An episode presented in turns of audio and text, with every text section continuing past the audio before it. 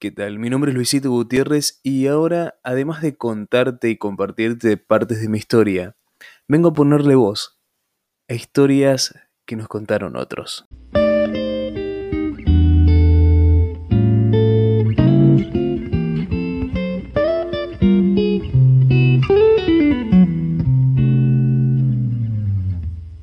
Hoy, los secretos que son pájaros y los secretos más difíciles de cazar, de Ricardo Chávez Castañeda.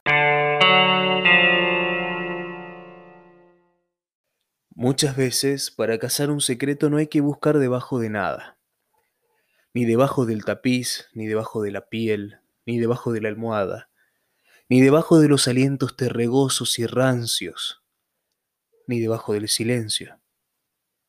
Fernanda lo aprendió muy pronto. Existen secretos que para ocultarse hacen precisamente lo contrario, no se ocultan. Viven a la luz del día como pájaros, y lo raro es que por ser tan visibles en muchas ocasiones no los vemos, aunque trinan y aletean. Grandes parvadas de secretos han hecho sus nidos en los cuerpos de las personas.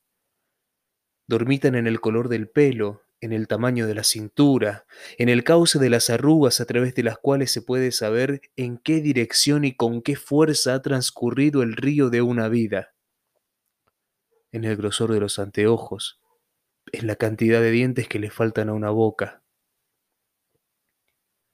Basta con mirar con atención uno de esos nidos para que suceda algo como un amanecer y los secretos pájaros despierten y comiencen a cantar los por qué. ¿Por qué la tía Martirio se tiñe el pelo de rojo? ¿Por qué las arrugas que muestran la frente el colérico tío Eduardo son como un zarpazo de tigre? ¿Por qué los anteojos de la tía Samantha tienen cristales tan gruesos como las superficies congeladas de los lagos? ¿Por qué abuelita se quita la mitad de los dientes cuando se lava la boca? Eso es lo que hizo Fernanda. Miró las manos dormidas de la mujer de la silla de ruedas. Las miró, las miró. Y al fin salió el sol y despertaron los pájaros y los oídos de Fernanda se llenaron de gorjeos. Existen unos secretos escurridizos como el agua. ¿Has intentado tomar el chorro de agua que brota de la manguera, o una gota de lluvia, o un puñado de río? Así, así por entre los dedos se te escapan estos secretos. Son sigilosos, mudos, y cuando te pones de pie frente a un espejo, no se mueven. Simulan que se peinan como tú y que como tú se lavan los dientes.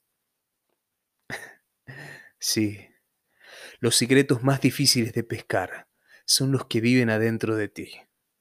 Son esos secretos que nos habitan, pero no lo sabemos y necesitamos que alguien nos ayude a poner ante nosotros un señuelo para traerlo fuera de su guarida, que es la parte más honda de nuestro corazón. Casi siempre el soñuelo que mejor seduce a estos secretos es otro secreto idéntico, como una gota frente a otra gota de agua. Entonces el secreto asoma atraído la cabeza y, bueno, sucede lo que debe suceder, porque la única manera de apresar el agua es con agua. Los puños de los ríos siempre regresan al río. Las lloviznas siempre retornan a la nube.